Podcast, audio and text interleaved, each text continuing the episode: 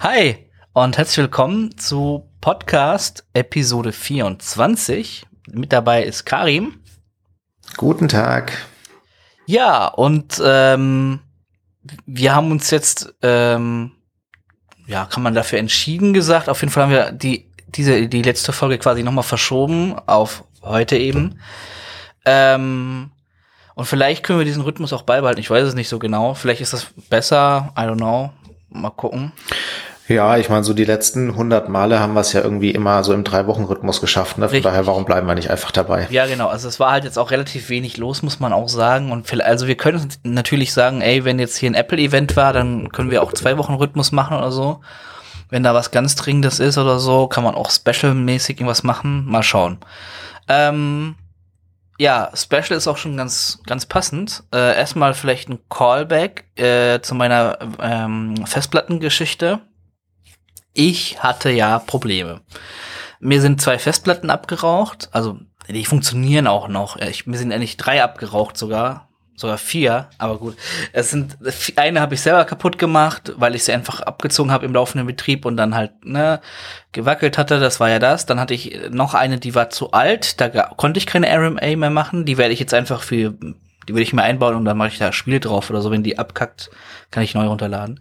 Und ähm, ja, zwei Stück habe ich ja dann noch hier gehabt. Die habe ich eingeschickt jetzt zu Western Digital. Und äh, wirklich wenige Tage, ich möchte sagen maximal vielleicht eine Woche, was absolut okay ist, weil das Zeug nämlich ins Ausland geht und auch wieder aus dem Ausland zurückkommt, äh, kam nämlich dann eine Western Digital RMA Sendung auf mich zu. Und zwar einmal eine komplett neue Platte.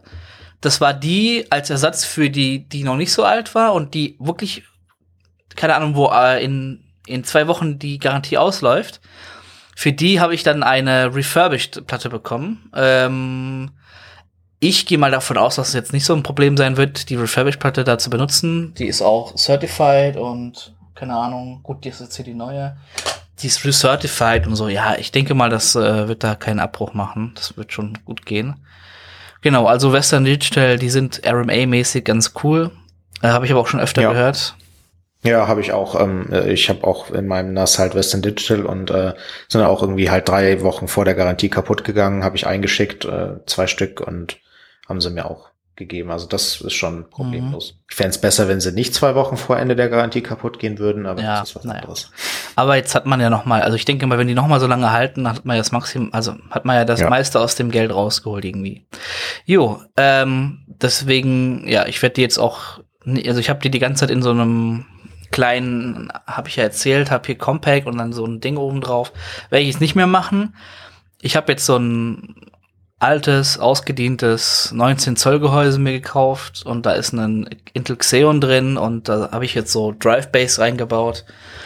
Und ähm, also das ist halt der alte. Wie viel Gigawatt verbraucht der pro Stunde? Der so? verbraucht, er verbraucht tatsächlich nicht viel, weil das ist halt ein ausgedient, äh, ausgedienter Office-PC Ah, okay. ähm, und da ist so ein, da ist so ein, also keine Ahnung, das Netzteil hat 300 Watt, glaube ich, ja, das äh, oder 300 irgendwas.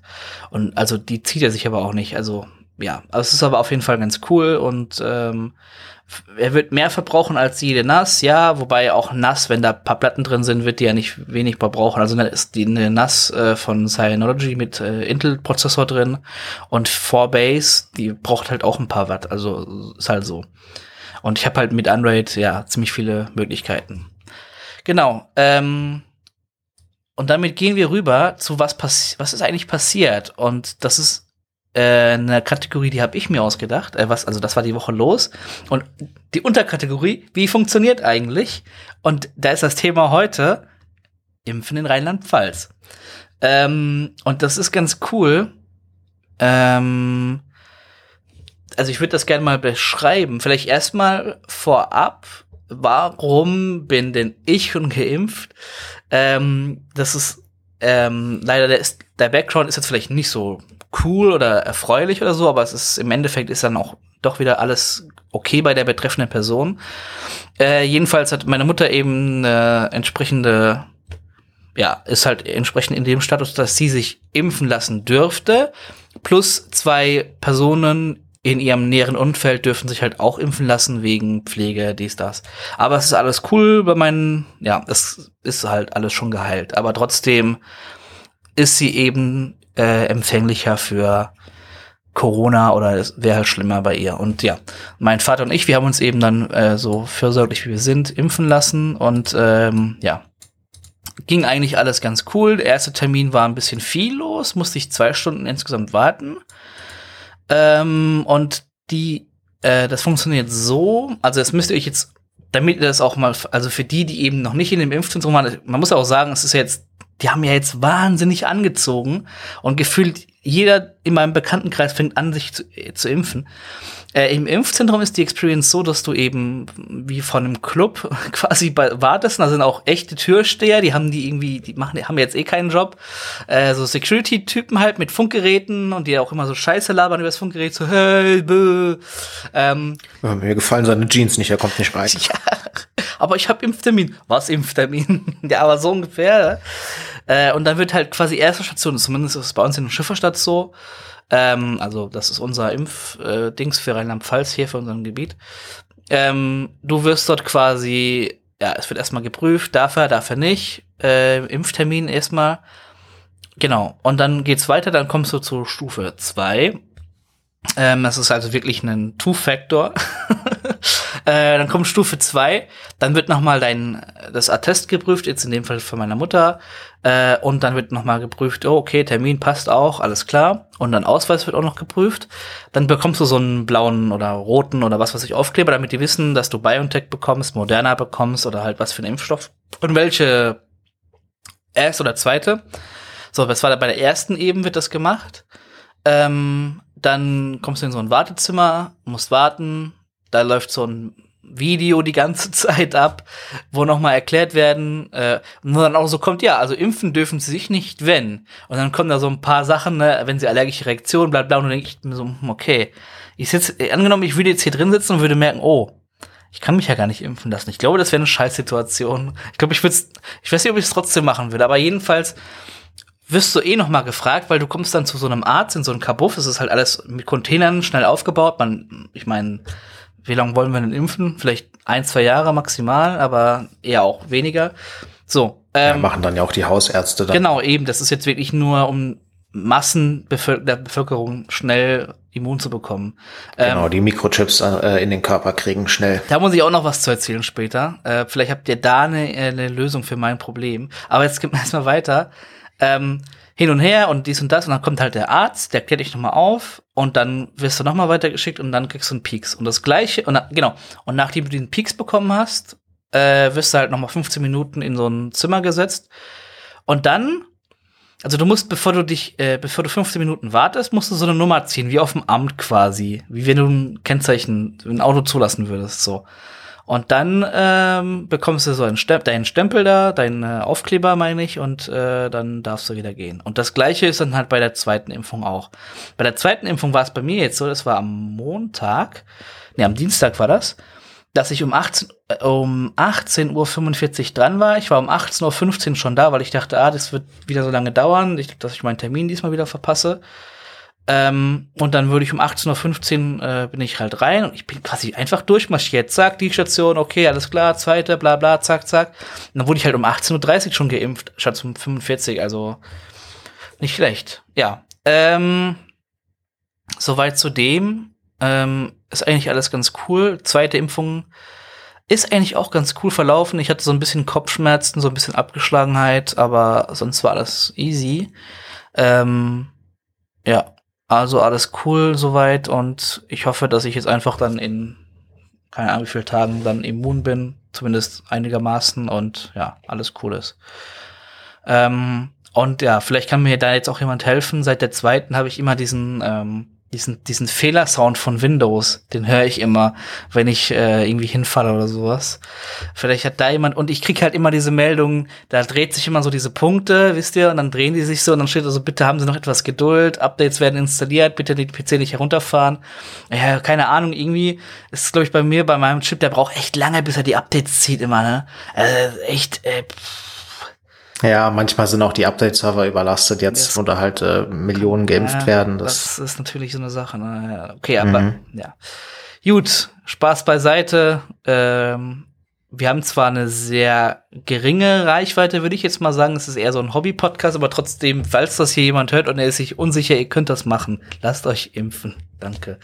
Ähm, es ist kein Problem. Also man kann natürlich niemand zwingen, aber äh, vielleicht hier auch noch mal ist ganz cool. Äh, hier noch eine kleine Kritik meinerseits die Sec äh, die Secure Wack App, wo man die Nebenwirkungen eintragen kann die gilt nur 48 Stunden. Du kannst nur 48 Stunden nach der Impfung halt eintragen. Und wenn aber eh zum Beispiel, ich würde zum Beispiel noch gerne so eintragen, ey, diese Schmerzen am Arm, die waren nicht nur 48 Stunden, sondern auch noch einen Tag danach. So, das also ich, ich habe gehört, dass man da halt dann so in Intervallen Benachrichtigungen kriegt, dass du irgendwie nach einer Woche und nach zwei Wochen noch mal ah, okay, kannst dann, oder so. Dann, das habe ich ja nicht. Gut, scheiße. Naja, dann kann ich jetzt nicht mehr. Naja, ich kann es ja, also man kann es ja immer noch offiziell. Da ist noch so ein Fragebogen, den ich ausfülle und dann per Post zurückschicke. Dann mache ich das auf jeden Fall. Ich meine, das ist den Deutschen, glaube ich, eh lieber, den deutschen Behörden, dass das mit per Ja, am besten du faxst es denen, dann und fühlen die sich wohl. Äh, der, das Fax wurde jetzt offiziell vom Datenschutz-Dingsbums, äh, Datenschutzbeauftragten als unsicher äh, deklariert. Echt? Mhm. Deutschland macht. Also ganz Deutschland ist unsicher jetzt. Deutschland hat jetzt äh, ein Problem, genau. Ähm, vielleicht da auch noch mal. Ähm, der digitale Impfpass soll ja kommen und das soll so passieren, dass man einen Brief bekommt mit einem QR-Code und den scannt man dann ein. Das habt ihr gut gemacht. Äh, ja, die drucken das Internet aus. Ähm, mhm. Jetzt, genau, kommen wir aber mal zu deinem Thema. Du hast Copy.ai als Thema. Mhm, Was steckt genau, habe ich heute, heute mal ausprobiert. Ähm, das hat man ja schon öfter mal gehört, ist äh, so ein ähm, Copywriting-Service quasi. Also du sagst da, ich möchte hier irgendwie eine Beschreibung oder einen kleinen Blogartikel oder keine Ahnung was für folgendes Thema haben mit folgenden Stichworten. Dann schreibst du dir in so ein Textfeld rein und dann macht der Rödel Rödel mit Machine Learning und AI und äh, erstellt dir dann halt so Texte. Also vor allem halt für Marketing und sowas ganz lustig. Und habe ich eigentlich keine Verwendung für, aber ich dachte mir, es klingt ganz interessant, weil ich halt auch dieses äh, GPT-3 und sowas äh, ganz interessant finde. Deswegen wollte ich das einfach mal ausprobieren, konnte man halt dann so eine sieben Tage Demo machen. Und äh, da habe ich da einfach mal gedacht, werfe ich doch mal Oak rein. Habe ich da mal als Überschrift so Mac Mini Hosting genommen und als Beschreibung habe ich reingeschrieben, a dedicated Mac Mini in the cloud with remote management and firewalling. Mhm. Das war so mein Input und da habe ich da auf den Knopf gedrückt und ich war halt im Modus, ähm, so ein kleiner Marketing-Slogan oder sowas schreiben. Und was dann da rauskam, fand ich äh, echt erstaunlich. Ich äh, lese mal vor. Hosting unlimited websites from a dedicated Mac Mini behind a blazing fast firewall. The dedicated Mac Mini is hosted in the cloud with top-of-the-line specs and blazing fast 1 gigabit internet connection. Set it up and forget it. Or exit it anytime right from your dashboard on the go fand ich, hat sehr gut gepasst für das, was ich da reingeworfen habe. Also ich finde, ja, eine, eine Marketingagentur, die jetzt nicht genau das Produkt kennt, würde es genauso schreiben. Genau. Ähm, Es ist halt einfach ähm, Buzzword-Bingo, würde ich sagen. Aber ziemlich gutes Buzzword-Bingo. Also ja. es klingt, es klingt gar nicht mal so scheiße, ne?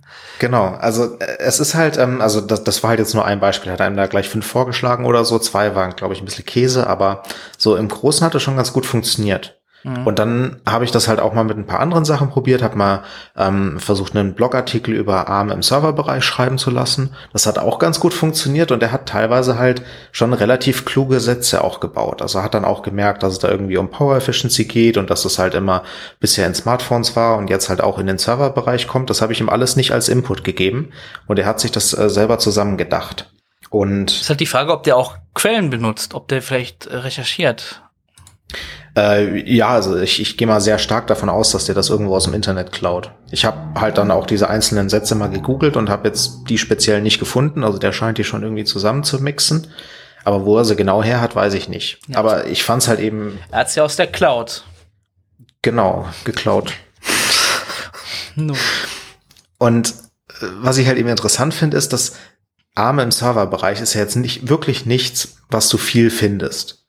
Ähm, das ist, ist ja ein sehr neuer Markt eigentlich und relativ nischig. Von daher ähm, fand ich es wirklich erstaunlich, dass der das direkt äh, richtig sinnvoll geschrieben hat. Und Äh, ich habe es dann auch mal für Nicht-Tech-Sachen probiert. Habe mal gedacht, machst du mal einen, äh, einen Blogbeitrag übers Brotbacken und einen über äh, Lego-Alternativen und waren durchaus sinnvoll. Okay. Also ich war total beeindruckt. Ähm, Werde ich mir mal anschauen, wenn ich mal Texte brauche. Ähm, der kann halt im Moment nur Englisch, denke ich mal. Ja, gehe ich mal von aus. Also ich habe es jetzt nicht auf Deutsch probiert, aber äh, ich gehe stark davon aus, dass er Englisch kann. Ich glaube, es ist auch, also es sieht aus wie ein Startup und ich würde jetzt auch nicht unbedingt vielleicht Copy AI empfehlen. Ich weiß nicht, ob die besonders gut sind, ähm, sehen relativ teuer aus, aber ähm, außerdem haben sie mir nichts bezahlt, von daher sehr unsympathisch. Aber kann man mal ausprobieren. Also ich, ich fand es sehr interessant. 50 Euro im Monat ist halt auch ein Ding, ne? Sehe ich hier gerade. Ja. Genau. 100 Runs, aber hey, Free Trial, 7 Days, 100 Runs, na, guck mich mir mal an vielleicht. Gut, äh, also das war Copy AI. Ähm, ja, klingt doch interessant. Also würde ich mir mal anschauen. Sehr spannend, wo wir mittlerweile sind. Ja, ja vielleicht äh, ist bei WordPress irgendwann sowas dabei und du brauchst deinen Blog nur aufsetzen, schreibst ein paar Stichworte rein und oder du postest einfach nur die Quelle, die, also im Prinzip mal ganz kurz eine kleine Kritik an deutschen Bloggern oder auch nicht nur an deutschen Bloggern. Ähm, es ist halt ganz oft einfach nur so, dass man irgendwo einen Artikel aufgeschnappt hat. Äh, der wird in eine WhatsApp-Gruppe gepostet oder eine Telegram-Gruppe oder was weiß ich wo. Ey, Leute, wir müssen, wir müssen äh, Artikel dazu schreiben und einer sagt, jo, ich schreibe einen Artikel drüber und er liest diesen Text, überfliegt den so kurz, hat ihn vielleicht gar nicht richtig verstanden, muss ich auch sagen. Und dann schreibt er halt so sein, so so eine Zusammenfassung quasi einfach nur, wie bei, ja. wie bei, wie, wie man es in der Schule gelernt hat, eine, eine Interpretation. Und das ist dann halt der Artikel. Und dann wird unten noch als Quelle das verlinkt und das äh, ist halt, also. Das ist eins zu eins dasselbe, ja. Ist halt, ja, also vielleicht einfach nur translated von Englisch auf Deutsch. Und wenn du sowas als AI programmierst, dann kannst du kannst du deutschen Blogs echt einen äh, Konkurrenten vorne dran legen und die würden nicht merken, dass das jemand anders schreibt. Ja, also das würde definitiv mit Copy AI gehen. Wenn du da einfach halt in einen Blogartikel reinwirfst, dann kommt da ein anderer raus, der dasselbe sagt. Da bin ich mir ziemlich ja, sicher. Ja. Aber pass auf, mir ist gerade was eingefallen. Ich werde jetzt ähm, die Stichworte aus der heutigen Episode vom Podcast nehmen, schmeiß die da rein. Ich habe ja noch die sieben Tage Trial auf Englisch natürlich und dann lasse ich eine Beschreibung für unseren Podcast raus, also für diese Episode. Okay, also wenn ihr euch die, die äh, Episodenbeschreibung durchlest, ich übersetze dann mit DeepL noch auf Deutsch. Das heißt, ja, also diese Folge wird von äh, Deep Learning und äh, Artificial Intelligence, oh Gott, ich meine Englisch gerade, ähm, übersetzt und geschrieben und überhaupt und ja. Genau. Da bin ich gespannt, ob das klappt. Also Leute, ähm, ja, wenn da nur Garbage drin ist, dann äh, könnt ihr euch bei den äh, äh, KIs bedanken, die sich da genau. Mühe gegeben haben. Gut. Ähm, wie können zu den News rübergehen? Mhm. Äh, das, sind, das ist quasi das sind Callback-News. Fast. Also, ja, traurige Geschichte. Also zwei Sachen sind auf jeden Fall Callbacks. Wir fangen an mit dem ersten, mit dem traurigen. Windows 10X ist auf Eis gelegt worden. Leute, erste Folge Windows 10X. Wir hatten über Windows 10X gesprochen und wie viel Hoffnung wir in Windows 10X hatten. Und Windows 10X so, nö, ich habe keinen Bock, ich werde nicht mehr released. Ähm, ja. Ich glaube, das ist ein phänomenaler Fehler von Microsoft. Ja. Bin ich immer noch der festen Überzeugung. Tja. Aber eben Berichten zufolge steht das nicht mehr auf der äh, Agenda. Sie möchten es nicht mehr veröffentlichen und möchten diese Ressourcen einsparen und dann doch lieber auf das normale Windows 10 verlagern. Ähm, ja. ja also vielleicht noch kurze Erklärung für die, die nicht unsere erste Episode gesehen haben. Äh, Windows 10X ist quasi so der Hybrid zwischen ähm, ja, einem Handy-Betriebssystem oder Tablet-Betriebssystem und einem Desktop-Betriebssystem. Genau. Also so vom, vom Konzept her halt so mehr so iPad OS, aber vom Feature-Set eher so Windows und ähm, halt eben mit mehr Sicherheit äh, und ähm, Kapselung und sowas. Und ja, also ich glaube, das ist schon die Zukunft. Da geht ja eben macOS ja auch hin, haben wir ja schon genau. sehr viel drüber geredet in der ersten Episode. genau, also da auf jeden Fall, wenn ihr da noch mal genaueres wissen wollt, die erste Episode könnt ihr euch anschauen. Da waren wir noch ganz äh, jung und unsicher und hatten ein anderes Format auch noch so ein bisschen. Da waren weniger News.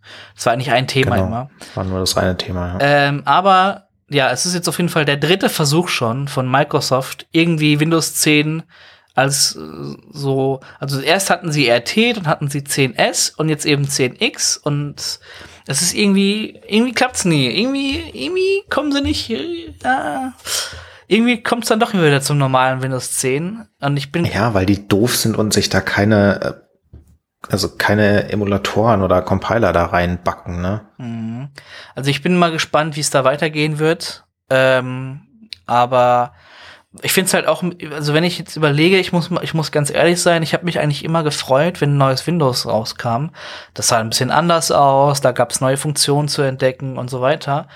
Und äh, jetzt haben wir das ja so, dass wir, dass Windows äh, oder Microsoft möchte ja immer Windows 10 haben und dann quasi immer nur so updaten, so wie, Mic so wie macOS. Und natürlich gibt es jetzt, ich glaube, es kommt jetzt bald ein neues Windows-Update raus. Ähm, also so ein, kommt ja immer so halbjährlich so große Updates, wo es dann auch mal neue Icons gibt, neuen Explorer gibt und so. Da bin ich auch mal gespannt drauf. Ähm, kann ich mir vorstellen, dass sie jetzt den ganzen Windows 10 X-Kram, den sie gut finden, ins normale Windows 10 einbauen. Aber da schauen wir mal, wie es dann da aussehen wird. Ja. Da halten wir euch auf Das habe ich auch gelesen, dass sie Teile da übernehmen werden. Ich frage mich halt eben, ob sie irgendwann mal wirklich hergehen und sagen, wir machen jetzt mal diesen ganzen Legacy-Scheiß, der da halt irgendwie seit, was weiß ich, 25 Jahren oder so Ja. da in diesem Windows rumschläft und schmeißen den einfach mal raus, Also, weil das wird mal Wenn ich jetzt hier mal die Sys32 DLL oder wie die heißt, warte mal, wie heißt die denn nochmal? So, ich mache jetzt mal eine Verknüpfung auf meinem Desktop, so. Und dann gehe ich mal in die Icons rein. So, wie viele Windows 95 Icons sehe ich? Ich habe die aktuellste Windows 10 Version, anderes Symbol. So, also ich habe hier. Oh, ich habe hier fast nur Windows 10 Icons, muss ich sagen. Warte mal. In der Image. Das heißt aber, Imageless DLL, Leute, okay, Moment. Äh, ganz kurz, ich bin gleich fertig. Warte mal, zack, zack, zack, zack, zack. Okay, das sind alles nur Windows 10 bzw. Windows 8 Icons, also alles Flat UI. Ähm, so, jetzt werde ich aber kurz in die Explorer-Exe gehen, weil da sind bestimmt noch alte drin. Es gibt noch in der ähm, äh, System 32 Ordner gibt's halt noch so ganz alte Programme, so von Windows 3 Zeiten, glaube ich. Und ähm, da ist irgendwie so ein, eher so ein paar total ulkige Dinger sind da noch drin, die man, die immer noch funktionieren. Also das muss man denen ja auch zugute halten, ne? dass halt diese uralten Software-Geschichten halt wirklich unter Ah, der aktuellen Windows-Version noch funktionieren. Also VScript zum Beispiel, da ist das alte JavaScript-Logo noch drin, mit, diese, mit diesem Papyrus, das so gerollt ist. Und mit diesem, das ist ganz komisches, das ist ganz komische Ding, dieses, dieses äh, 3D-Dreieck mit diesem Rot, Blau, Grün und diesem gelben Pfeil unten und gelben Pfeil unten. Äh, ich versuch's mal zu verlinken. Ähm, ich versuch's mal in der Folgenbeschreibung zu verlinken, damit ihr das alle dann auch sehen könnt. Und ähm, dem Karim schicke ich das jetzt mal im Chat. Ich hoffe, das geht. Nee, geht nicht. Dann schicke ich es ihm in einem anderen Chat. Ähm, jedenfalls, das habe ich gefunden und das bringt halt direkt Windows 95, Windows 98 Memories zurück. Aber ja, also ähm, die sind da auf jeden Fall. Ja, Das, lol. ja, das ist halt ein richtig. Das hat Bill Gates noch in Paint selber gemalt. so ungefähr sieht das aus. aus. Ja, und bei der Explorer-Exe gibt's noch den ganz alten äh, von Windows NT, diesen Desktop-Kram und so. Und ja. Also, ja, sind halt doch nicht alle, sind halt doch nicht alle Sachen ähm, ersetzt worden. Wir packen das einmal in den Blogartikel mit rein. Ist ein, warum ist da ein Word-Logo mit dabei in der Explorer? Äh, egal. Nee, ist egal. Also auf jeden Fall, da ist auf jeden Fall Kram zu machen und ja. Wir kommen zum nächsten wo wir gerade beim Thema kreativ sind. Äh, Signal. Mhm. Genau, die haben kreative Werbung geschaltet auf Instagram. Wie wir alle wissen, gehört Instagram zu Facebook und macht dementsprechend natürlich sehr getargetete Werbung. Also da kann man ja als ähm, Werbetreibender sagen, ich möchte diese Werbung halt Leuten anzeigen, die, äh, keine Ahnung, gerne halt äh, Schokolade essen und Trampolin springen und keine Ahnung was. Und ähm, man kann die Werbung halt auch einigermaßen dynamisch gestalten. Also dann irgendwelche Keywords dann übernehmen und äh, dann anzeigen. Das sieht man bei Google ja auch oft, wenn man nach irgendeinem komischen Quatsch sucht, dann kriegt man dann eine Website, die halt genau diesen Suchbegriff in der Beschreibung hat. Es gibt sogar, Und es gibt sogar T-Shirt-Unternehmen, die machen T-Shirts mit diesen Keywords. Da steht dann drin, ich bin Mini-Fahrer und keine Ahnung, mach Platz für meinen Mini oder sowas. Habe ich schon öfter gesehen. Meine Mutter fährt einen, hat, meine Mutter hat einen Mini mal gefahren und hatte wohl dementsprechend, keine Ahnung, Mini geliked oder keine Ahnung, irgendwie kam, also irgendwie haben die gerafft, dass sie Mini fährt. Und bei mir war es auch so, ich habe zum Beispiel ein T-Shirt äh, vorgeschlagen bekommen, als ich noch bei Facebook aktiv war äh, ich bin, ich bin Techniker und ich mach das so oder so irgendwas. Und ich dachte mir so, wow, krass, ich bin halt wirklich Techniker, aber woher weiß er das denn? Weil ich habe nichts Technisches äh, geliked auf Facebook. Also bisschen, bisschen creepy war das genau. schon. Ja, und, und dieses Konzept hat halt eben äh, Signal, das ist ja so ein Messenger, äh, Konkurrenz zu WhatsApp, kann man benutzen. Ähm, haben sich gedacht, wir machen jetzt mal ein bisschen kreative Werbung und äh, zeigen den Leuten mal an, warum sie Werbung angezeigt bekommen. Und dann haben die da so einen Text gemacht, ähm, also auf Instagram eben als Bild, äh, wo dann drin stand, you got this, you got this ad because und dann ein Platzhalter mit dem Keyword, also zum Beispiel because you're a newly Pilates äh, instructor, also Pilates Trainer, and you are und dann wieder ein Buzzword, zum Beispiel Cartoon Crazy und äh, you're into parenting blogs and think about LGBTQ adoption. Und diese Sachen sind halt eben dynamisch gestaltet. Das heißt, jeder Nutzer hat da dann das angezeigt bekommen, was wo Facebook dachte, dass diese Attribute zutreffen. Und stellt sich raus, hat die, haben die Leute gar nicht so cool gefunden, wenn man denen sagt, so, guck mal, Instagram weiß ganz genau, was du für eine Person bist und was du für Interessen hast und was du beruflich machst. Und das hat dann natürlich auch Facebook mitbekommen und hat dann halt sofort den Werbeaccount von Signal gesperrt und gesagt, nö, dürft er nicht. Obwohl es ja technisch vermutlich nicht gegen die Terms of Service äh, Nee, die haben einfach Werbung gemacht. Ne? Die haben einfach nur Werbung genau. gemacht, ja.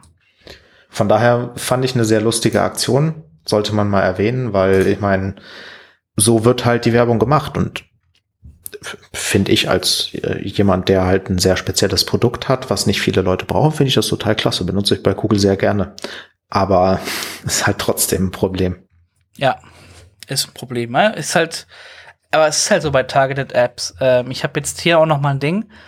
Seit iOS 14.5 gibt es ja ähm, hier das mit dem Tracking und ja, ich habe das komplett ausgeschaltet, bei allen in meiner Familie zumindest, haben wir das ausgeschaltet, dass Apps auch gar nicht mehr anfragen können wegen Tracking, dass man nicht aus Versehen sich mal verklickt. Ja, das kannst du ja auch komplett ausschalten. Und dann ja. äh, merkst du direkt, wie die Apps versuchen zu rebellieren. Also Instagram zum Beispiel sagt dann halt, oh, beiden dann, du bist, du bist schuld, wenn Instagram dann kostenpflichtig wird. Weißt du, so richtig, ein, so richtig ein Arschmove einfach.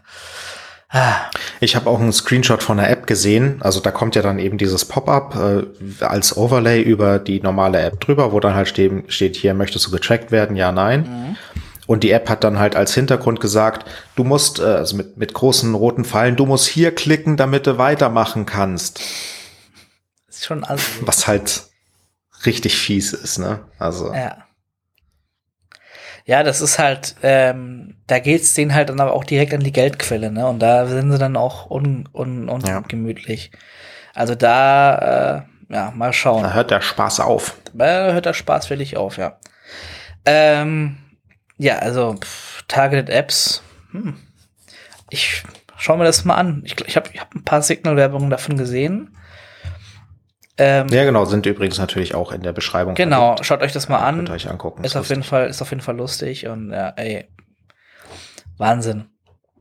Ich bin gespannt, wie man, also ich habe gesagt, ich habe ja bei Instagram die Targeted Apps ausgemacht und aus Trotz, aus Trotz hat mir Instagram dann unpersonalisierte Werbung äh, gezeigt. Obwohl die haben ja schon genug Daten, auch ohne Tracking, weißt du? Aber trotzdem haben die mir dann unpersonalisierte Werbung gezeigt. Ich habe dann Werbung bekommen von Blumen, von ich habe die ganze Zeit nur AliExpress, Wish und halt so Elektronik in Reichelt und Konrad und so bekommen. Und dann habe ich einfach Blumen bekommen, Sexshop, keine Ahnung was. Das war so, okay, ich merke schon, die wollen, dass ich tatsächlich wieder anmache, die wollen mich verkraulen. Das ist so gemein. Ja, das, das muss man schon sagen. Teilweise ist Targeted Ads halt einfach angenehmer, ne? Das ist halt einfach so, ja, okay, aber was soll ich jetzt damit? Einfach, weißt du, so, einfach so, ah, nee, also. Das, das ist auch ein lustiges Phänomen, wenn man halt in so einem kleinen Land wie Estland lebt. Ähm, dann kriegt man halt da so ziemlich jede Werbung eingespielt, die die Leute halt schalten, weil es halt einfach irgendwie zehn Leute gibt, die halt in Estland Werbung schalten. Mhm. Und ähm, teilweise spielen die da halt echt lustige Werbung aus. Also irgendwie komplett ohne Ton und halt einfach nur eine Slideshow bei YouTube dann oder halt einfach mal ein komplettes Video reingeworfen und äh, total komische Geschichten, weil sie einfach kein Budget haben und dann, ja, ja ist lustig. Du hast das bei, also ich habe das, man sieht das bei Unge manchmal, der äh, macht ja hier Reaction-Streams auf YouTube und der wohnt ja auf Madeira und Madeira gehört jetzt zu Portugal, ist aber eine kleine Insel und er bekommt portugiesische Werbung. Ich denke mal, da ist es halt so, da das ja zu Portugal gehört, bekommt er eben portugiesische Werbung, aber es ist halt trotzdem, also ja, sehr lustig auch, was da eben kommt, weil er das halt im Inkognito-Modus immer schaut, bekommt er halt auch keine personalisierte Werbung und er ist ja Veganer, dann bekommt er so Steak-Werbung und sowas. Also das ist auch schon, das ist auch schon lustig manchmal. Also personalisierte Werbung willst du manchmal, aber manchmal auch nicht. Hm, ja. Ähm, was man auf jeden Fall nicht möchte, ist eine kaputte PS5, würde ich mal sagen. Die irgendwann kaputt geht. Da können wir uns drauf einigen, glaube ich. Es ist auf jeden Fall schwierig, ähm, an eine PS5 zu kommen und bis 2022 soll das auch so bleiben. Äh, wir haben ja eben die Silicon Shortage im Moment und ähm, Sony möchte daran ein bisschen was ändern an der aktuellen Situation und versucht äh, den Fertigungsprozess, also einen, einen anderen Chip zu verbauen, der halt gleichwertig ist, aber halt ja neuer oder halt eine andere, halt andere Iteration davon von AMD äh, der vielleicht eher gefertigt wird. Und äh, ja, da haben auf jeden Fall einige Leute eben äh, Wind von bekommen, die da in der Branche arbeiten und haben gesagt, jo, ähm, es soll wohl Umstellungen in der PS5-Produktion geben und dann ja, ist man da mal gespannt. Ich kann mir vorstellen, dass sie das Problem mit den ungekühlten RAM-Chips noch angehen werden, dass die da selbst denken, ah, okay, wir versuchen jetzt mal hier ein bisschen gegenzulenken. Jetzt haben wir ja ein bisschen Zeit. Äh, wenn die Leute jetzt keine PS5 im Laden finden, dann schöpfen die keinen Verdacht, weil es halt einfach schwierig ist, sowieso eine zu bekommen. Wir können jetzt einfach alle Bestände erstmal zurückziehen, können das überarbeiten und dann wieder rausschauen und das dann quasi unentdeckt lassen, so nach dem Motto. Äh, weil eben in den ersten Versionen äh, die RAM-Chips ungekühlt waren und so ein Kram. Ähm, und ich kann mir gut vorstellen, dass diese Versionen auch in um, zwei, drei Jahren dann auch so ein Hitzetod sterben werden, wie bei der Ring of Death oder beim Yellow Light of Death bei der PS3, PS, äh, Xbox 360 eben, ja. Also da können wir uns auf jeden Fall mal auf ein Redesign freuen von der PlayStation. Und äh, habe ich ja schon vorausgesagt. Und jetzt ist es eben wahr geworden, ja. Ähm, ja, ansonsten, was ist noch passiert? Ähm, kennt ihr Gorillas? Kennst du Gorillas? Nee, da habe ich mich auch gefragt, was es ist. Also ich kenne das Tier. Ich weiß nicht, ob die Datenlecks haben, aber. Okay, dann erkläre ich erstmal Gorillas, weil das kennen wirklich nicht viele. Wenn du in einer Großstadt in Deutschland lebst, wir reden hier von Berlin, Hamburg, Köln, glaube ich, und Frankfurt, äh, aber auf jeden Fall Berlin, Hamburg, Köln dann äh, kannst du innerhalb von 15 Minuten einkaufen gehen. Und zwar hast du so eine App, die heißt eben Gorillas und es gibt auch noch andere. Ja, wir kriegen kein Geld von Gorillas, weil es wird jetzt eh lustig für Gorillas. Ähm, und dann kannst du halt eben einkaufen gehen und dann drückst du auf Bestellen und dann wird, glaube ich, innerhalb von 15 Minuten wird deine Bestellung ausgeliefert. Das ist wie Lieferando quasi. Ist, glaube ich, nicht schneller als Lieferando. Ja, auf jeden Fall ähm, ähm, kannst du halt dann Lebensmittel einkaufen, quasi wie beim Rewe Lieferservice oder bei, äh, keine Ahnung, wie die alle heißen, äh, kannst du halt dann, aber halt innerhalb von 15 Minuten, also du hast immer, es ist heute, Samstag, so. Und du merkst, oh scheiße, ich habe vergessen einzukaufen, ich habe keinen Bock, samstags einkaufen zu gehen. Dann willst du halt hier, keine Ahnung, was du halt brauchst, so, ja, Nudeln, Tomatensauce, äh, Wasser und bla. Und die liefern das innerhalb von 15 Minuten. Das ist schon mhm. bemerkenswert. Ja, aber hier mit, mit Bolt, die gehen dann, also das. Ja, genau, Bolt gibt's auch in Fahrer, Deutschland. Der geht dann, gibt's auch ja, in Deutschland. Genau, geht dann in, in Rewe und keine Ahnung, ja. kauft das. Und äh, Lieferando will das auch jetzt bald machen. Ist ja klar, dass die ihre Fahrer da auch noch auspeitschen, in die Supermärkte zu gehen. Jo, äh, jedenfalls gab es bei Gorillas jetzt einen Datenleck. Upsi Daisy. Was ist da denn passiert? Ähm, da wurden, da ist eine Lücke gewesen, mit der man über 200.000 Kundendaten äh, abrufen können. Äh, und zwar handelt es sich um Namen, Telefonnummern, E-Mail, Adresse und physikalische Adresse. Ähm, und die Lücke ist zwar geschlossen worden und betroffene Kunden sind auch informiert worden. Äh, aber es ist trotzdem ein bisschen kritisch, dass das halt so leicht geleakt werden konnte. Ähm, mhm. Gorillas hat auch in den E-Mails, die sie dann rausgeschickt haben, nicht gesagt, äh, welche Daten betroffen sind. Das hat man dann eben rausgefunden. Ähm, und es waren halt auch Fotos von Haustüren und Klingelschildern abrufbar. Äh, die wurden wohl von den Lieferanten gemacht, als die Bestellung ausgeliefert wurde. Ähm, und das okay, steht, interessant. Das steht aber nicht in den Datenschutzerklärungen von Gorillas. So.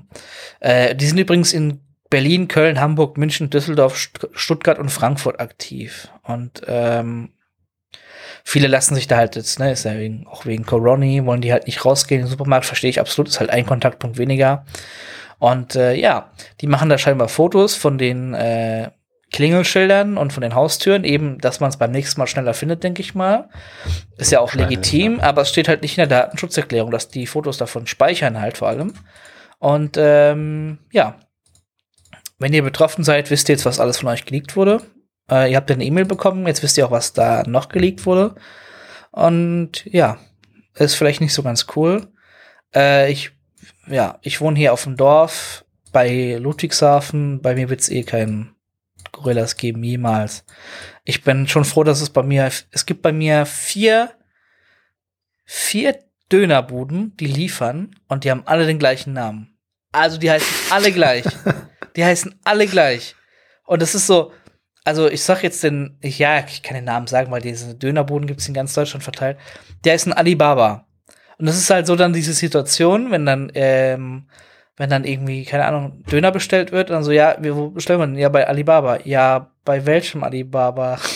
und das ist halt echt, also wir haben jetzt noch ein paar mehr Dönerboden, die nicht so heißen und die sind auch sogar besser. Ähm, also es war, ey, also wir haben eine Dönerbude mehr jetzt quasi und die heißt halt nicht so. Und ja, also, ja, naja. Also. Don't get me started on Döner. Dönerbuden, ja. Also auf jeden Fall bin ich froh, dass ich hier, ich habe glaube ich zehn Lieferservices oder lass es 20 sein. Das auf dem Land ist das schon sehr geil. Wir sind halt um, also um uns herum, um mich herum, sind halt Mannheim, Ludwigshafen und die ganzen kleinen Städte eben noch drumherum. Und deswegen habe ich hier so viele Lieferservices, aber hat nicht jeder in Deutschland so viel Glück, sagen wir mal so. Also kannst du auch auf dem Land wohnen und der liefert vielleicht eine Pizzeria im Ort oder so. Ne? Und du musst, also ich, wir haben ja auch eine sehr gute Pizzeria im Ort, da musst du aber anrufen, da musst du rausgehen vor die Tür, laufen und abholen. Und das ist halt, ja, naja, will man nicht immer. Ähm, was ist mit der SAP passiert? Was ist mit der SAP los? Ja, ähm, SAP ist ja so das größte äh, deutsche IT-Unternehmen, was, was es so gibt, ne? Ja, die haben auch die, die Warn-App mitprogrammiert, ne? Oder haben die so? Genau. Haupt, hauptsächlich. Mhm. Mit, der, mit den Telekomikern zusammen. Ja. ja, und jetzt stellt sich raus, dass ganz viele Firmen anscheinend mit SAP unzufrieden sind. Ist das so? Ja, das scheint so zu sein. Deswegen werden die jetzt in Frankreich ähm, äh, gibt es da eine Klage, jetzt nicht direkt gegen SAP, sondern erstmal halt gegen den Staat wegen Schadenersatz und so, aber wahrscheinlich wird das dann halt eben auch an SAP übergehen. Und zwar, weil halt eben viele Firmen schlechte Erfahrungen da gemacht haben und teilweise deswegen auch pleite gegangen sind und ähm, ja, und wollen jetzt auch so ein paar Aufsichtsräte bei SAP dagegen die Firma aussagen und also gegen SAP und äh, finde ich einen sehr interessanten Fall. Also es geht wohl konkret oder ging es um äh, Chorus. Das ist äh, eine Buchhaltung und Finanzsoftware von SAP. Mhm. Und äh, da hat eben, wurde bei einem Dienstleister eben implementiert oder versucht zu implementieren, ist aber halt voll in die Hose gegangen und dann wurden Rechnungen zu spät oder nicht bezahlt in Millionenhöhe und also aufgrund der Software und dadurch ist dann halt dieses Unternehmen irgendwie pleite gegangen. Äh, klingt jetzt unbedingt nicht, also einmal nicht so gut, andererseits müsste man das halt auch irgendwie merken, finde ich, aber das ist eine andere Sache. Und ähm, ja, das scheint wohl eben System zu haben. Also äh, haben wohl sehr viele äh, Leute, sehr viele Kunden dieses äh, Problem gehabt bei SAP. Und dann hat dieser eine, der jetzt eben äh, da klagt, mal ein bisschen geguckt und hat festgestellt, dass Haribo zum Beispiel ein ähnliches Problem hatte. Die haben halt SAP eingeführt und dann gab es plötzlich Probleme bei der Auslieferung, gab es keine Gummibärchen mehr im Laden. Oh. Ähm, auch nicht so gut. Da, da fühle ich mich dann halt persönlich angesprochen.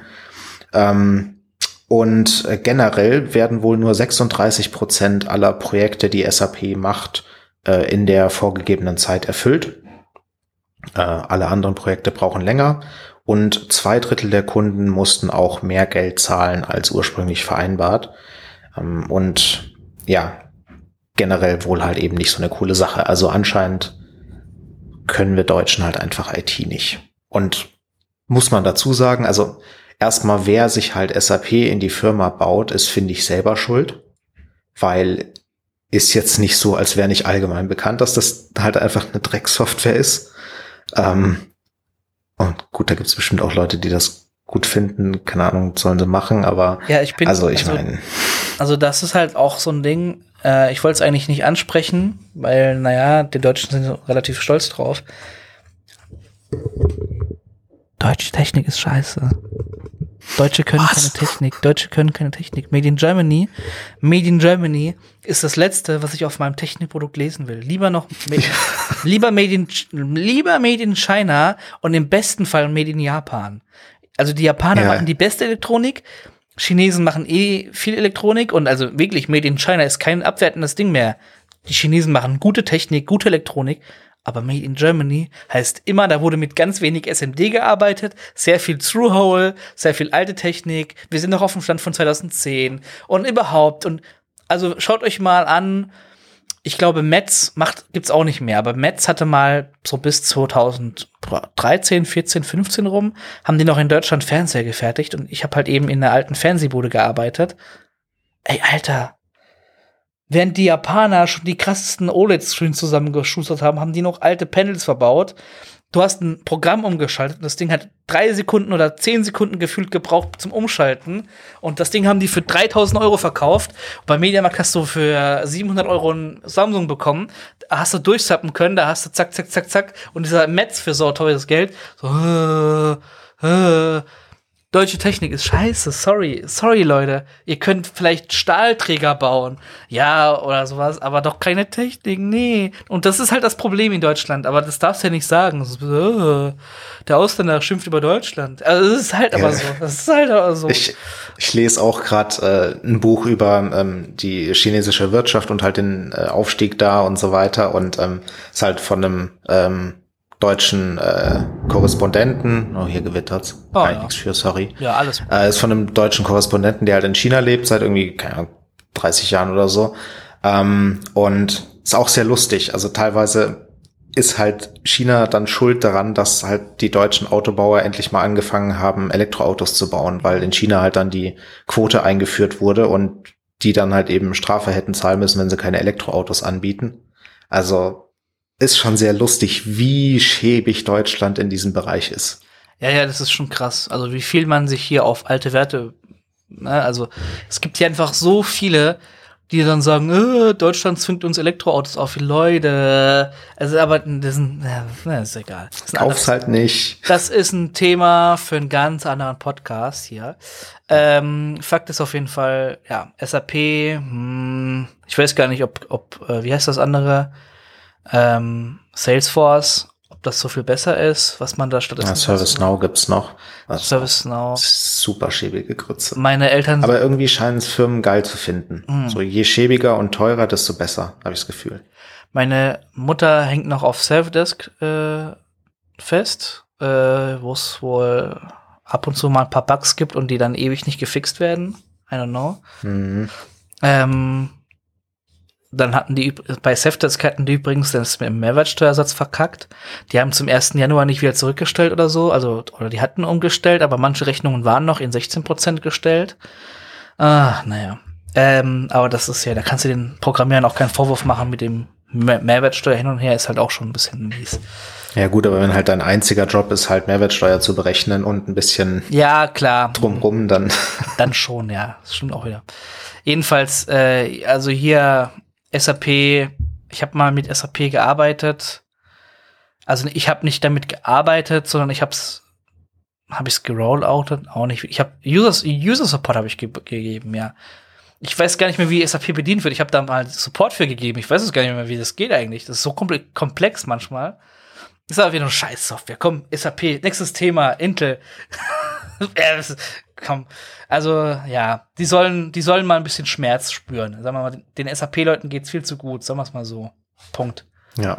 Ähm, Wenn die sich Werbung äh, vor der Tagesschau leisten können, dann können die auch mal eine Klage bekommen. Was, die haben Werbung von der Tagesschau? Echt?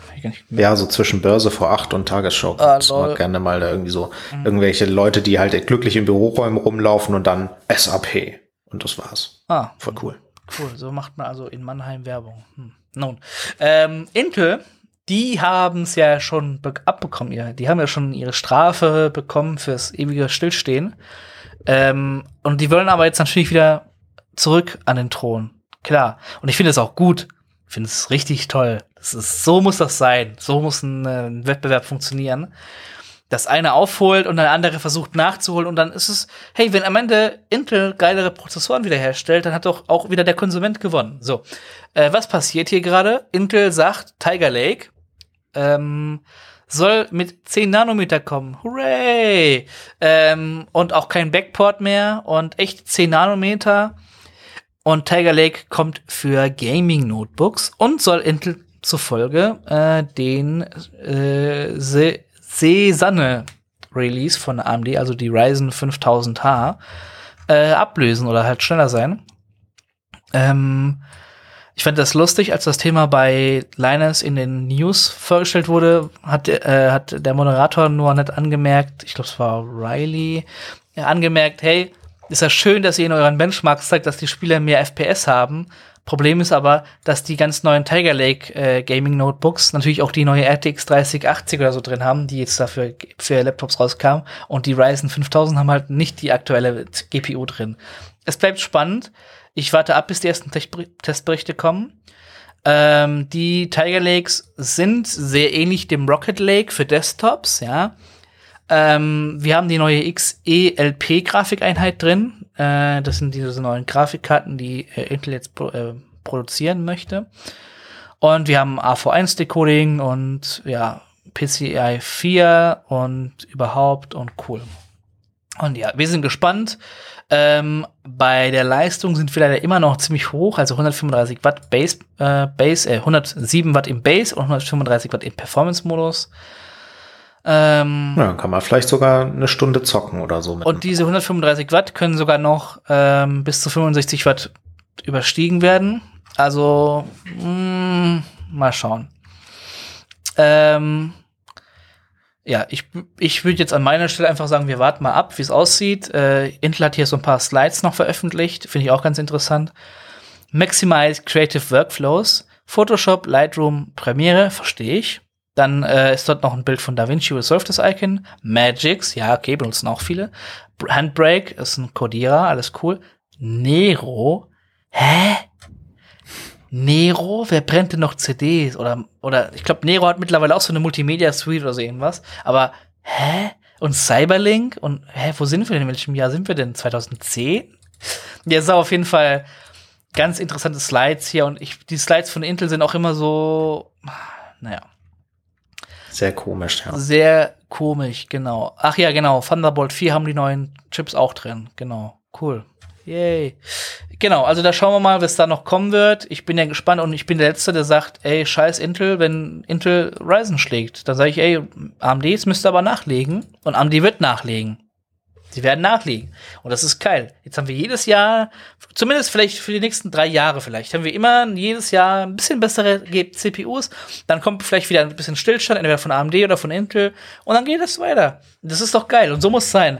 Ja, ähm, da freue ich mich auch drauf, dass äh, lang genug nichts passiert. Richtig. Und wenn wir jetzt, äh, ich weiß halt nicht, wie es halt aussieht. Vielleicht wird irgendwann auch äh, x86 oder beziehungsweise AMD 64 ist ja die äh, Architektur die aktuell benutzt wird, vielleicht wird das ja irgendwann auch nicht mehr da sein und sterben und ARM ist überall, weißt du? Aber solange wie es diese uralte Technologie aus den 80ern noch gibt und die immer weiterentwickelt wird, ey, solange ist doch geil. Ich meine, wir müssen uns mal ganz kurz überlegen, dass unsere aktuellen hochgezüchteten Prozessoren immer noch einen 8088 oder einen 8086 emulieren können. Das heißt, die können auf ihre, die können das Base Feature Set von äh, Feature Set von so einem 8086 können die noch also wissen die noch, du könntest auf diesem alten Prozessor noch DOS ausführen. Äh, nur die neuen Mainboards können das halt nicht mehr, weil da halt, äh, ja, keine Ahnung, äh, die, die meiste Peripherie ist halt über PCI Express angebunden und das kann Windows 95 halt nicht und so. Ne? Also das geht halt um die Chips, aber die Prozessoren, die können das alle noch. Und das muss alles drin bleiben, weil es funktionieren manche Anwendungen nicht mehr. So, das ist halt Wahnsinn, was da, was da für ein überflüssiges Zeug noch drin ist in diesen Prozessoren, in diesen Chips, ne? Und die müssen halt immer kleiner werden. Also es wird interessant. Ähm, was übrigens auch immer kleiner wird, sind ähm, Fido-Sticks zur äh, Verifizierung bzw. zum Two-Factor. Ähm, und Cloudflare hat da so eine Lösung. Die haben gesagt, Capture sind scheiße. Bei Google muss man ja mittlerweile nur noch auf OK klicken und wenn Google dich ein bisschen sus findet, also wenn Google sagt, mm, Red ist sus, und dann musst du diese blöden äh, Dinger machen, äh, wo du alles Wähle alle musst. Kamine und klicke alle Berge an und Autos genau. und keine Ahnung was. Genau, ich glaube, beim, oh, Karim geht, ja beim Karim geht die Welt unter. ähm, Schauen wir mal, wie das rausgefiltert werden kann. Ich, ja. ja, auch Phonex filtert das raus. Alles easy. Ja, wenn nicht, dann ein bisschen Hintergrundrauschen ist auch schön. Ähm, ja, also ja. was ist bei Cloudflare los? Ähm, genau, also die haben mal ein bisschen Mathe gemacht bei Cloudflare und äh, stellt sich raus, äh, die sind auf das Ergebnis gekommen, dass jeden Tag die Menschheit 500 Jahre an Captchas verschwendet. Das klingt jetzt erstmal sehr viel, finde ich. Und das liegt daran, dass es sehr viel ist. Die haben das nämlich so gerechnet. Pro Capture brauchst du im Schnitt 32 Sekunden. Ähm, weiß nicht, ob ich eine halbe Minute brauche, um halt auf diese ganzen äh, komischen Dinger da zu klicken, aber sagen wir mal, das stimmt bei ungefähr fünf Milliarden Internetnutzern. Und jeder dieser Internetnutzer löst im Schnitt alle zehn Tage eine Capture. Das ist, sind die Annahmen, die die, die Cloudflare da äh, getroffen haben. Ähm, Finde ich absolut Banane. Also ich meine, ich habe jetzt nicht so äh, die Insights wie Cloudflare sie hat, gebe ich zu, aber ähm, selbst ich als jemand, der halt wirklich ähm, krass viel im Internet unterwegs ist, würde behaupten, löse nicht alle zehn Tage eine Capture. Okay. Und wenn, dann löse ich eine Capture halt eben mit Google Recapture, die halt automatisch gelöst wird. Die zähle ich da jetzt nicht mit rein. Also ich, ich glaube nicht, dass ich alle zehn Tage irgendwie da mal irgendwelche äh, Kamine anklicken muss oder sowas. Und äh, wenn ich mir dann überlege, halt irgendwelche Leute, die halt am Smartphone Facebook machen, was halt der Großteil von den fünf Milliarden Internetnutzern ist, dann wird's halt ein bisschen eng, finde ich. Aber gut, lassen wir mal so stehen. Jetzt hat sich Cloudflare eben überlegt, das mit den Kaminen und den Autos und den ähm, Ampeln ist doof. Wir machen das besser. Deswegen machen wir jetzt Capture durch diese Fido-Keys, also eben YubiKey, diese Dinger, diese Hardware-USB-Sticks, ähm, die man kaufen kann, sich in den Rechner reinsteckt und dann drückt man da so ein Knöpfchen. Das sind ja so Tokens, ne? ähm, ne? sind ja Hardware-Tokens, wenn ich mich nicht täusche. Genau, mhm. richtig. Und äh, eigentlich werden die ja für Two-Factor Authentication genau. verwendet. Die generieren da halt eben so ein Token und anhand von Krypto kannst du dann halt eben ausrechnen, okay, das ist legitim. Haben sie sich gedacht, wow, voll cool, das machen wir jetzt halt auch äh, genauso für Captchas. Dann drückst du halt auf diesen Knopf und dann wird verifiziert, dass dieser Token legitim von zum Beispiel YubiKey kommt anhand der Batchnummer und äh, damit ist sichergestellt, okay, du hast hier wirklich ein Hardwaregerät von YubiKey. Und damit bist du dann kein Bot mehr. Wenn das jetzt nicht ganz logisch klang, liegt das daran, dass es das nicht ist. Weil. Ja, es gab auch schon Versuchsaufbauten auf, Twitter, äh, auf Twitter, mit genau. Arduino, dass du halt diesen Knopf über Arduinos einfach auslösen kannst. Also, ne, ne, ne. Genau. Also, also die einzige Hürde, die du quasi hast, ist halt die YubiKeys. Die musst du dann entweder halt äh, teuer kaufen, kostet irgendwie 50 Euro so ein Ding, oder kaufst sie halt von eBay oder keine Ahnung was. Aber wenn du halt YubiKeys hast, kaufst du 50 Stück, kannst du halt weiter die Captures lösen. Und ähm, von daher das Konzept schon mal irgendwie ein bisschen daneben. Und dann hast du halt tonnenweise Nachteile. Erstmal brauchst du so einen schäbigen Token. Wie viele Leute haben so einen Token? Lass es mal eine Million sein. Also kann man diese Capture schon mal halt von, von diesen fünf Milliarden Internetnutzern halt niemand verwenden, weil einfach niemand so einen scheiß Token hat. Ich habe gerade mal einen und auch nur, weil ich halt den von der Firma bekommen habe. Ich würde keine 50 Euro für so einen Mist ausgeben. Dann dauert das trotzdem auch noch mal irgendwie mindestens 30 Sekunden, bis du das scheiß Ding rausgepopelt hast, in deinen Computer gesteckt hast und da drauf geklickt hast. Und dann musst du da vielleicht noch im Browser auf den Knopf drücken, um das zu authentifizieren und keine Ahnung was. Das ist auch voll zum Kotzen. Und dann geht's noch nicht mal am Handy, weil du da keinen USB-Port hast. Also was ist das für eine scheiß Lösung? Von daher, Resultat kann weg. Ja, da bin ich bei dir. Ja. Ich also, wollte schon fast als Aufreger der Woche nehmen, aber ich habe mich schon so viel aufgeregt. Na dann, da bin ich ja mal, also, ja. Die hätten Ja. das, also die könnten natürlich, hm, ja, ich überlege selbst gerade, was es für Konzepte gäbe, um Captures also besser zu machen. Aber mir fällt gerade, also das, was Google da macht, ist ja schon sehr schlau. Ich weiß nicht, wie genau sie rausfinden, dass du kein Bot bist, aber sie finden es raus. Du musst nur diesen Checkmark klicken. Und ich weiß nicht, also am Anfang dachte ich mir, okay, die werden vielleicht, die tracken vielleicht deine Mausbewegungen und wie du dann draufklickst oder so. Weil ein Bot halt nicht so draufklicken wird, weil der immer gerade Muster abfahren wird oder halt äh, Image-Erkennung macht auf dem aus, äh, Recognition und dann dorthin fährt. Und das äh, erkennt er dann halt, aber ja, mal schauen. Ja, also Google macht das halt über Kekse. Wenn du halt bei Google angemeldet bist, ähm, dann kannst du eben halt hast du quasi ein Capture-Kontingent für deinen Google-Account äh, und dann kannst du halt irgendwie dreimal irgendwie so eine Capture quasi automatisch lösen und dann musst du halt mal bestätigen, dass du ein Mensch bist. Und ähm, wenn du halt eben nicht mit einem Google-Account angemeldet bist, dann fliegst du halt quasi sofort durch, vor allem wenn du dann halt nicht vorher noch irgendwie eine Browsing-History hast und halt auf irgendwelchen komischen Seiten warst, sondern wenn du quasi einfach ein leerer Nutzer ohne Informationen bist, dann kriegst du halt sofort das Capture, weil das halt quasi der Bot ist. Da bist du erstmal sass, ja, ja. Genau. Jo. Also finde ich von der Idee her eigentlich schon ziemlich gut. Weiß ich nicht, warum man das ändern muss. Okay, jetzt kannst du mir noch kurz bei den Kurzmeldungen bestimmt erklären, wie sparen die 100 Terabyte pro Tag? Genau, deswegen habe ich auch gleich äh, die Sachen nebeneinander gepackt, weil Cloudflare, Cloudflare. Stellt sich raus, Cloudflare hat jetzt 100 Terabyte an Traffic, die sie jeden Tag sparen. Ja, Und gut, wie haben sie das gemacht? die müssen keine Ah. äh, Capture-Bilder mehr ausliefern. Warum denn? Wie haben sie es gemacht? Ich bin gespannt. Ja, die haben mit jedem Request haben die so eine äh, Cloudflare äh, User ID, also CF Duit heißt das Ding, äh, so ein Cookie mitgeschickt, der insgesamt äh, äh, 52 Byte lang war. Also einfach halt eine ID, die eben in jedem Request mitkam, um halt äh, DDoS zu verhindern und so weiter und so fort.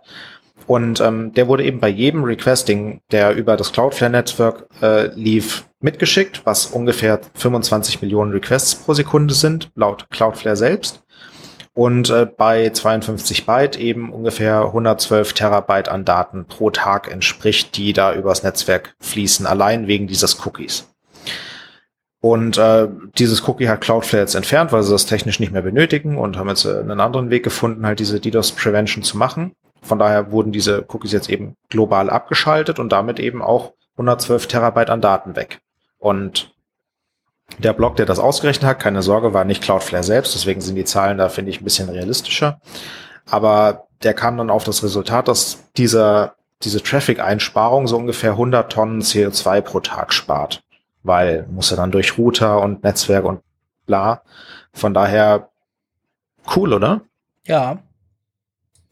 Ist ja krass, dass du so viel sparen kannst. Ja. Ähm, Einfach wegen ein paar Bytes, ja. Mhm. Ja, hat, hat, man ja auch bei GTA, bei GTA gesehen, da lädt jetzt auch alles schneller, weil man einfach mal ein bisschen optimiert hat. Naja. Ich frage mich, was passieren würde, wenn man bei dem HTTP-Protokoll, also jedes HTTP-Protokoll schickt ja HTTP als ASCII-Text mit, also jede Request. Wenn man das wegsparen würde, Das würde einiges sparen, glaube ich. das würde auch einiges an Terabytes wegmachen. Ey, und man ich, muss pro das nicht unterschätzen. Äh, das könnte auch äh, umwelttechnisch hat das viel Einfluss. Wie viel, wie viel Energie weniger verbraucht werden würde durch, durch das ganze Zeug. Also kann ich mir schon vorstellen. So, ein also wenn es Ja. auch nur ein Mini, ja. Naja, äh, äh, wer noch sparen kann, ist nämlich WhatsApp, Facebook. Die können sich nämlich jegliche Erklärungsversuche sparen. Ähm, oh, ganz schwierige Überleitung. Sehr gut. äh, aber Facebook äh, und WhatsApp haben Probleme bekommen. Und zwar ähm, gibt es eine Anordnung der, ich glaube, das war der Ham Hamburger Datenschutz. Äh, warte mal, ich muss mal selbst nachgucken. Wie war das nochmal? Der Hamburger Datenschutzbeauftragte, genau. Johannes Kaspar, der hat ein Verfahren eingeleitet, ähm, weil eben, es ist ja seit heute eben so der Stichtag, dass, ähm, also heute ist Stunde der Aufnahme, 15. Mai, WhatsApp und Facebook ähm, eben sagen, okay, ihr müsst zustimmen, dass wir die Daten eben, ich glaube, im ganzen Konzern verwenden, so irgendwas. Äh, genau, nee, äh, personenbezogene Daten von WhatsApp sollen eben verarbeitet werden bei Facebook. Und äh, da hat der Hamburger Datenschutzbeauftragte eben eine Anordnung entlassen, das ist ein Eil Eilverfahren gewesen, äh, dass das eben nicht rechtens ist. Und ja, bin ich auch mal gespannt, wie es da noch weitergehen wird. Ähm, man bekommt halt immer ein Pop-up, wenn man WhatsApp jetzt öffnet, ja. Und da steht halt, ey, wir brauchen das, dies, das. Also ungefähr so wie bei iOS 14.5 mit dem App-Tracking und ja. Also da bin ich gespannt, ähm, wie es da weitergehen wird. Also so wie es aussieht, äh, genau, der WhatsApp, also ein WhatsApp-Sprecher hat halt eben gesagt, ja, also das ist ein Missverständnis, was die Hamburger da machen und ähm, das ist falsch und deswegen machen wir es einfach so weiter. Also wir werden da jetzt nicht darauf reagieren, dass die eine, eine, Verfügung da rausgelassen haben. Wir machen einfach weiter. Na, bin ich mal gespannt, wie die deutsche Regierung darauf antworten, äh, äh, antworten wird, wenn man einfach auf sowas, wenn man auf sowas, ja, kein, ne, wenn man da einfach, ja, nee. Finde ich auch äh, drunter und drüber, also finde ich auch echt scheiße von Facebook, dass die da, dass die da äh, nicht dass sie da sagen, ey, okay, wir haben hier eine einstweilige Verfügung, wir stoppen das erstmal hier, dass sie das einfach durchziehen wollen. Ne? Also das finde ich schon mies. Und wir haben eine Einmeldung bekommen. Google hat äh, Stadia, äh, hat sich zu Stadia geäußert. Also wir haben ja mitbekommen, ähm, wir haben ja mitbekommen bei Google äh, äh Stadia, die haben ja äh, Studios eingestampft und hier und da gab es Einsparungen und dies und das. Dann hat man sich gefragt, okay, was passiert mit Stadia? Wird Stadia eingestampft bald, so wie viele Google-Projekte, Google Plus, Google, was weiß was ich. Äh, da hat Google sich so geäußert, ähm, nein, Stadia hat eine rosige Zukunft. Wir planen sehr viel für Google Stadia. Es sollen noch dieses Jahr 100 neue Spiele auf Stadia kommen. Ja, auch sehr viele, äh, die mit dem Stadia Makers Program ähm, geboostet wurden. Also ähm, von Capcom, EA, Square Enix. Also zum Beispiel Resident Evil 7, der Anteil ist übrigens gerade rausgekommen. Äh, Resident Evil 7 und Star Wars Jedi Fallen Order ähm, kann man eben mit Stadia Pro schon ohne Aufpreis zocken und da sollen halt auch auf jeden Fall sollen dann noch viel mehr Spiele kommen dieses Jahr und äh, man soll sich keine Gedanken machen. Google Stadia wird auf jeden Fall noch weiter ein Ding sein. Ja. Und ich würde sagen, damit gehen da wir. Bin ich auch mal gespannt. Ich bin auch mal gespannt, wie es da aussieht. Äh, diesmal gehen wir weiter und ich, den Aufreger der Woche hat der ein oder andere vielleicht schon bei Karim auf dem äh, Twitter verfolgt. Aber wir gehen mal rüber. Fucking E-Mails. Jo, genau. Ja, ich bin so einer der verrückten Menschen, die halt ihren E-Mail-Server selber betreiben und äh, hat den Hintergrund, dass ich halt ähm, Catch-all-E-Mail-Adressen habe und halt eben pro Service meine eigene E-Mail-Adresse generiere, damit mir halt Leute keinen Spam schicken und ich den äh, sehe, wo der Spam herkommt. Und das dann halt auch noch eben für mich äh, und meine Freundin und ähm, mehrere Domains und alles und für die Firma. Kannst du, kannst du da schon Statistiken fassen? Wer, wo, wo gibt es die meisten Spam-Dinger? Von welchen großen Firmen? Ja, so MyFitnessPal ist halt äh, sehr mit dabei. Patreon, das sind so die zwei, wo ich halt im Hack mit drin war und äh, die relativ groß sind, da kriege ich regelmäßig Spam oder okay. Ah, kriegte. immer wenn die in Datenleck hatten quasi. Genau. Also ich meine natürlich äh, halt irgendwelche E-Mail, also irgendwelche Firmen, die einem dann halt die ganze Zeit Spam zu senden, ist ja klar. So wurde dich halt registriert und dann mhm. hört das nicht mehr auf. Uh, Ubisoft ist da ganz groß bei mir. Aber da weiß man ja, dass es dann Ubisoft ist, weil die ja halt für sich selber spammen. Aber äh, ja, so halt Spam von anderer Stelle kommt halt dann durch die Datenlecks. Das ist auch immer ein gut, äh, genau. Da können wir später noch mal über Apple, Signing with Apple reden, weil das finde ich cool gemacht dort. Gut. Ähm, ja. Genau, und es ist ja halt auch, auch total cool. Dann sehe ich da halt eben, in welchen Datenlecks ich drin war. Wenn dann plötzlich eine E-Mail von irgendeinem Provider kommt, von dem ich noch nie was gehört habe, ähm, zu einer jetzt geht die Welt unter hier, zu einer bestimmten ähm, äh, Geschichte, dann weiß ich, okay, da war ich wohl wahrscheinlich in irgendeinem Leak drin, der vielleicht noch nicht veröffentlicht wurde. Das ist immer sehr lustig. Der Nachteil ist halt eben, dass abgesehen von äh, Google G Suite heißen die aktuell so, Google Workspaces oder so, glaube ich. Ne? Google ne? Apps für irgendwas, oder? Ja, naja, Google Apps war es, glaube ich, früher, dann haben sie sich G Suite genannt und jetzt heißen sie, glaube ich, Google Workspaces oder ich weiß es Warum nicht. ändert man seinen, Auf jeden Fall. seinen, seinen Produktnamen alle paar Wochen? Übrigens, ja. übrigens, bei mir geht auch die Welt gerade unter, aber ist alles gut. Auf Phonics, bitte rette uns. ähm, ja, also ich war mal bei G Suite damals, als es G Suite hieß und habe das dann darüber gemacht. Da kann man halt so Filter definieren und Regex und ist eigentlich total cool. Äh, kostet halt irgendwie paar Euro im Monat, aber so ein Mail-Server kostet ja auch nicht nix. Ähm, aber dann hat Google halt plötzlich halt mal mega den Bug da reingehauen und dann E-Mails, die an mich gingen, halt einfach an einen anderen Google-User geschickt. So für ein paar Monate. Hä? Ähm, Datenschutz. also ich hatte halt meine, meine karim.taiwa.net E-Mail-Adresse und äh, Google hat sich dann gedacht, ja, die Domain-Endung ignorieren wir einfach mal und haben das dann halt an karim.googlemail.com weitergeleitet. Das ist schon eine fette Sache, oder? Es ist Wahnsinn, Alter. Das ist ja Wahnsinn. Äh, und dann habe ich mir halt gedacht, gut, Dankeschön, also das kriege ich auch noch selber hin. Äh, und habe dann halt beschlossen, meinen eigenen E-Mail-Server zu machen. Mit Horde. Nicht mit Horde. Ich habe äh, Mailcow gefunden und das kann ich auch tatsächlich empfehlen. Das ist halt so ein fertiges Docker-Image, was halt eben diese ganze E-Mail-Scheiße da zusammenpackt, inklusive Spam und schönen äh, Webinterface und allem. Ähm, äh, kann man ausprobieren, wenn man äh, E-Mail-Server selber machen will. Ähm, da kann man halt dann eben auch wirklich mehrere Domains konfigurieren und Alias und Catch-all und die ganze Geschichte ist voll cool. Und das ist halt eben auch ähm, relativ sicher äh, abgesichert. Also sie haben sinnvolle Defaults gewählt, du hast kein Open Relay und diesen ganzen Schrott, den du halt normalerweise hast. Von daher sehr cool. Da bin ich auch seit zwei oder drei Jahren zufrieden mit. Und ähm, das einzige Problem, was ich habe, ist, dass mein Server bei Contabo liegt. Äh, Contabo ist ein sehr, sehr, sehr, sehr, sehr billiger Hoster. Oh ja, Ähm, ähm, Kostet halt so ein VPS irgendwie halt 5 Euro im Monat mit äh, relativ viel Speicher, was halt für E-Mail wichtig ist. Und da ich halt keinen RAM und keinen, ähm, keine CPU brauche, habe ich mir gedacht, hole ich mir halt das. Ähm, und also mal kurz zwischen reingerufen, kann man mich überhaupt noch verstehen mit dem ganzen man versteht dich, alles gut. Ich, ich, alles gut. Ich bin nur gedanklich gerade dabei. Habe ich alle Fenster zu? ja, Contabo, die ja, sind doch toll. Genau, äh, Contabo sehr billig und äh, merkt man auch, aber war halt eigentlich voll ausreichend für meinen Mail-Server. Einziger Nachteil ist, dass dadurch, da die so, dass die so billig sind, hosten die halt auch entsprechend viele Spammer und anscheinend auch welche in meinem IP-Bereich. Mhm.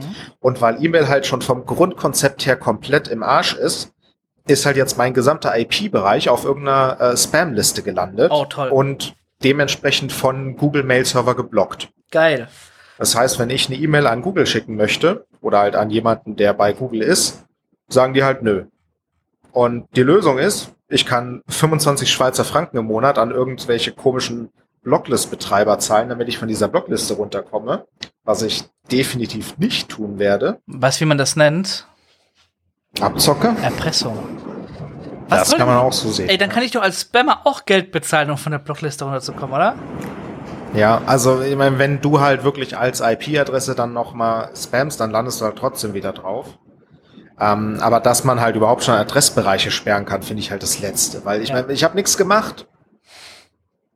Das Naja. ist halt, stell dir einfach vor, ähm, du wohnst in einer Hauptstra äh, Hauptstraße in Berlin, was ist so eine riesengroße Straße, und einer deiner Nachbarn sticht jemand ab. Und dann kommt die ganze Straße kommt in den Knast, weißt du, so ungefähr ist das. Und Genau. So, ja, du kannst wieder raus aus dem Knast, du musst halt nur 3000 Euro Kaution bezahlen. ja, was soll ich? Ich hab doch nichts gemacht. Das ist mir egal. ungefähr so. Ja, ja, äh, kommt hin. Ich meine, bei der Stufe ist es auch ähnlich. Ne? Wohnst du irgendwie in einer armen Nachbarschaft, kriegst du keinen Kredit. Genau. Naja, äh, die Lösung ist übrigens äh, für Leute, die dasselbe Problem haben.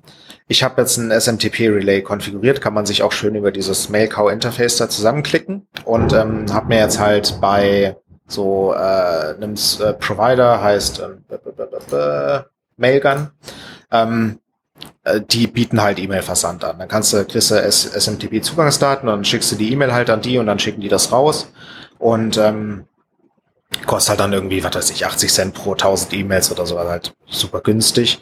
Ähm, und deswegen habe ich das halt, halt konfiguriert. Also E-Mails gehen halt dann jetzt eben über diesen Service raus, ist halt datenschutztechnisch dann nicht mehr ganz so geil, aber was willst du machen? Ähm, E-Mails sind ja es funktioniert. E-Mails sind ja datenschutztechnisch eh mit einer Postkarte Eben. gleichzustellen. Also. Eben. Ja, gut, jetzt mit äh, äh, hier SSL und TLS Ja. und so schon ein bisschen besser, aber ja. Naja, ähm, Jetzt hat auch der Regen aufgehört. Sehr schön. Ja, bei mir ist auch ein bisschen ruhiger geworden. Ich glaube, wir wohnen fern, aber doch so nah. ja. Ja. Aber einen Aufreger habe ich noch. Ja. Ist auch etwas kürzer. Geht um SSL-Zertifikate im, also vor allem selbst signierte oder halt eben ungültige, hat man ja als Entwickler relativ häufig, dass man irgendwie eine IP-Adresse im lokalen LAN hat und da irgendwas drauf laufen hat, was halt kein gültiges SSL-Zertifikat hat. Mhm. Ähm, dann kann man entweder sich dieses SSL-Zertifikat importieren und das halt dann trusten, was halt aufwendig ist, vor allem wenn man mehrere hat, so wie ich. Ähm, und äh, die Alternative ist, man klickt halt bei dieser Warnung, dass man ein ungültiges SSL-Zertifikat hat, was im Browser ja immer kommt, halt auf erweitert und möchte ich trotzdem, ich weiß, was ich mache.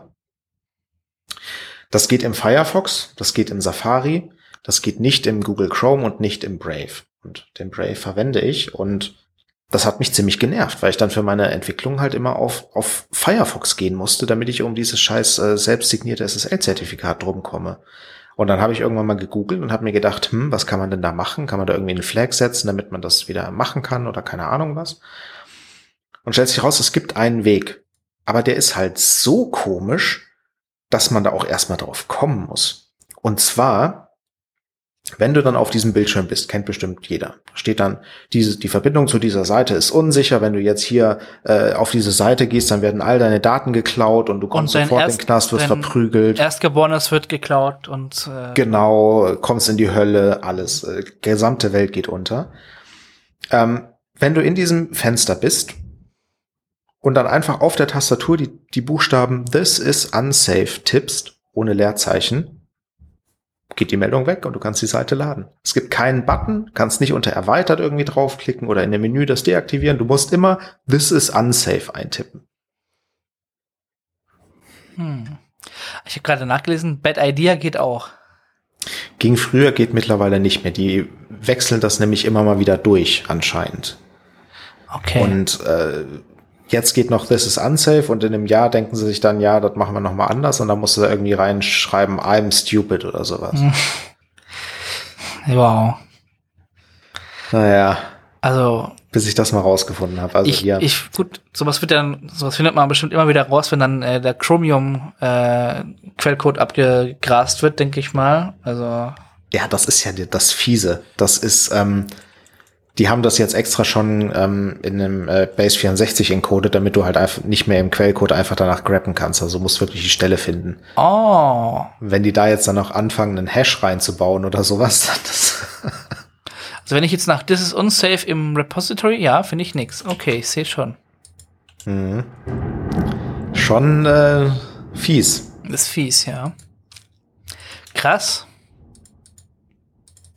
Ich bin gespannt, wie das äh, weitergeht. Oh, ich hab's ja, Ich verstehe es ja. Ich hab's gefunden Echt? als Base 64. Ja.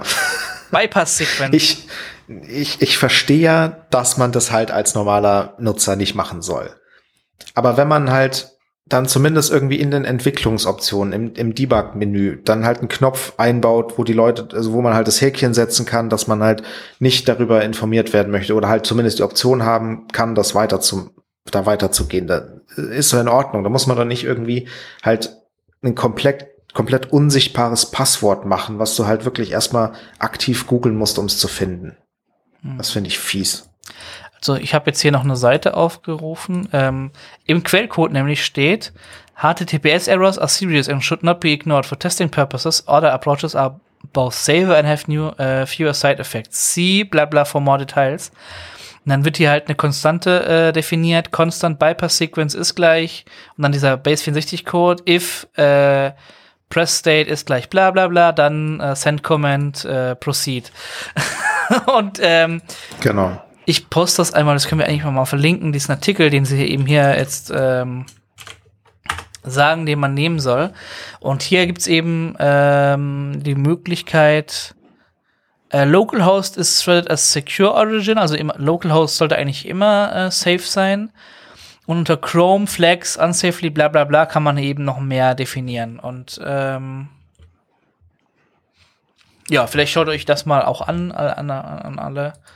Ja, aber auf jeden Fall, this is unsafe Ist ja lustig, dass das hier so ist halt auf jeden Fall ver versteckt, ja. Ja. Jo, das war meine Aufreger. Jetzt fühle ich mich wieder besser. Sehr gut, sehr gut.